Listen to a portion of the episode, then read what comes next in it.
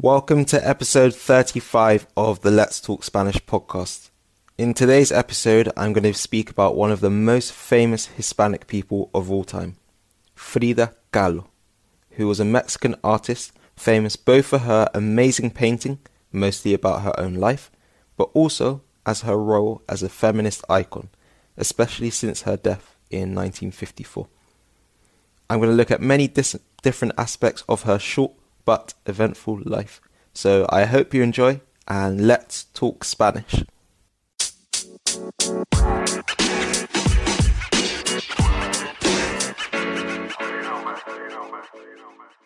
Frida Kahlo es una de los artistas mexicanos más famosos de la historia. Estudié unas piezas de su arte en la universidad y su arte es muy interesante. Pero antes de investigar para este episodio, no sabía mucho de ella como persona, aparte de su uso como un símbolo del feminismo alrededor del mundo. En este podcast hablaré mucho sobre su vida bastante corta, todos sus logros y su legado después de su muerte. Nació el 6 de julio de 1907 en Coyoacán, una alcaldía de la Ciudad de México, la capital del país. Frida tenía tres hermanas, dos hermanas mayores y una hermana menor.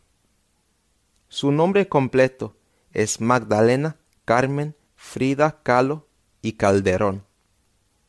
El nombre Frida, escrito F R I E D A, es un nombre de origen alemán que significa en español líder pacífica. Aunque ella recibió sus primeros dos nombres para, para poder bautizarse según las tradiciones católicas, toda la gente siempre le llamaba Frida. Hasta los finales de los años 30, prefería escribir su nombre de la manera alemana, con la letra E. Pero luego empezó a escribirlo sin esta letra, porque no quería ser asociada con Alemania durante el reino de Hitler. Tiene un nombre alemán porque su padre él era alemán. Él inmigró a México y se casó con la madre de Frida, Matilde. Cuando tenía seis años, Frida contrajo la polio y por eso era confinada en cama durante nueve meses. Durante su recuperación, cojeaba, she limped, porque la enfermedad le había dañado la pierna y el pie. En su juventud, a Frida le interesaba la, la ciencia en vez del arte y estaba interesada en estudiar medicina. En el colegio era conocida por su afición por la ropa y joyería tradicionales y coloridos, y por ser una persona muy alegre. Era una de las pocas hembras en su colegio. Durante su tiempo en el colegio, pasaba mucho tiempo con otros estudiantes muy políticos fue en el colegio que se unió al Partido Comunista de México. El comunismo formó una parte imprescindible de su vida.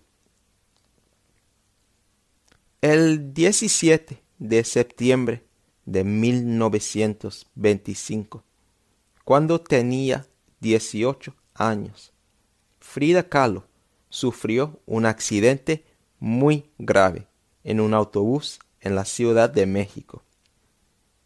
El bus en el que viajaba chocó con un carro y una pieza de metal pasó a través de su cadera. Sufrió muchas heridas muy graves, incluyendo fracturas de columna, spine y de pelvis, y un útero perforado. Frida pasó unas semanas en el hospital y luego en su casa, recuperando. Fue durante esta época que empezó a pintar y el año siguiente terminó su primer autorretrato, self-portrait. Frida Kahlo conoció a Diego Rivera, el artista mexicano, por primera vez en 1922. Thanks for listening to the first part of this Let's Talk Spanish episode. I hope you've enjoyed it. To upgrade your Spanish and get even more out of the podcast, subscribe to Let's Talk Spanish Premium. You'll get access to the second part of this episode, as well as the word for word transcript in Spanish and English to improve your understanding.